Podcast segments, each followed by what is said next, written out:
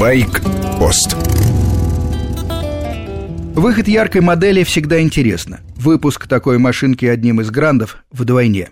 NM4 Voltus от Honda по обводам напоминает макси-скутер. Дизайн футуристический и даже рискованный. Перед брутальный и, на взгляд, тяжелый. Ветровое стекло с сильным наклоном. Сиденье пилота низкое и со спинкой, почти как в автомобильном кресле. Спинка откидывается назад и становится сиденьем для пассажира. Двигатель низкооборотный, объемом 650 кубических сантиметров и в первую очередь настроен на экологию и экономичность. Центр тяжести низкий. При весе в 245 килограммов NM4 потребляет 3,5 литра на сотню. АБС, противобуксовочная система, освещение на светодиодах. Все характеристики говорят о нацеленности машины на класс Яппи, то есть на молодых, успешных профессионалов, живущих в городе. Машина поступит в продажу в следующем году. Цена на североамериканском рынке 12 тысяч долларов. О перспективах продаж в России пока неизвестно.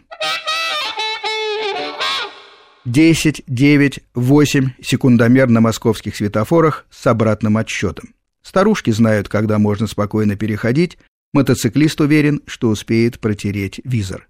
3, 2, 1, замечая в соседнем ряду напряженное лицо водителя. Соревнуется, значит. Машинка недорогая, но по сравнению с «Жигулями» прыткая. Большинство проблем с достоинством именно у таких. Люди на Каенах, настоящих спорткарах и солидных лимузинах имеют уже более широкие взгляды. Понимают, что каждый движется со своей скоростью. А если кто-то спешит всерьез, лучше сесть на самолет. Средний мотоцикл разменивает сотню значительно быстрее такого же среднего автомобиля. И дело не только в соотношении веса и мощности.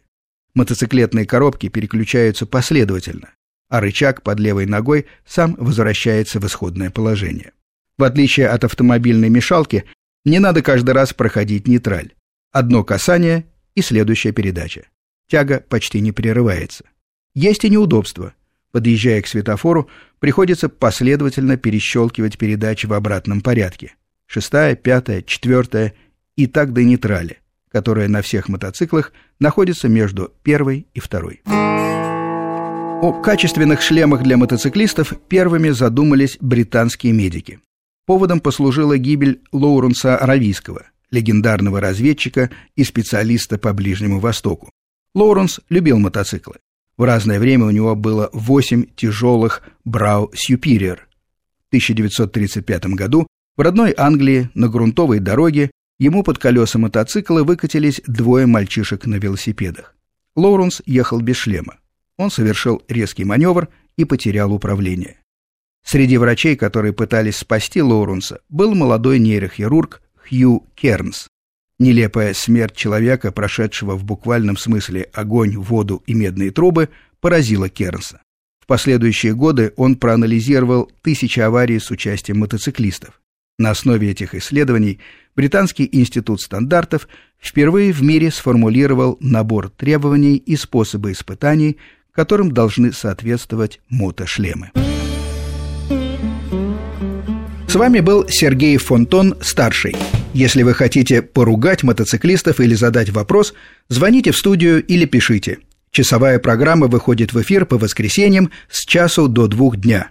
Писать мне можно по адресу байкпост собачка яндекс.ру.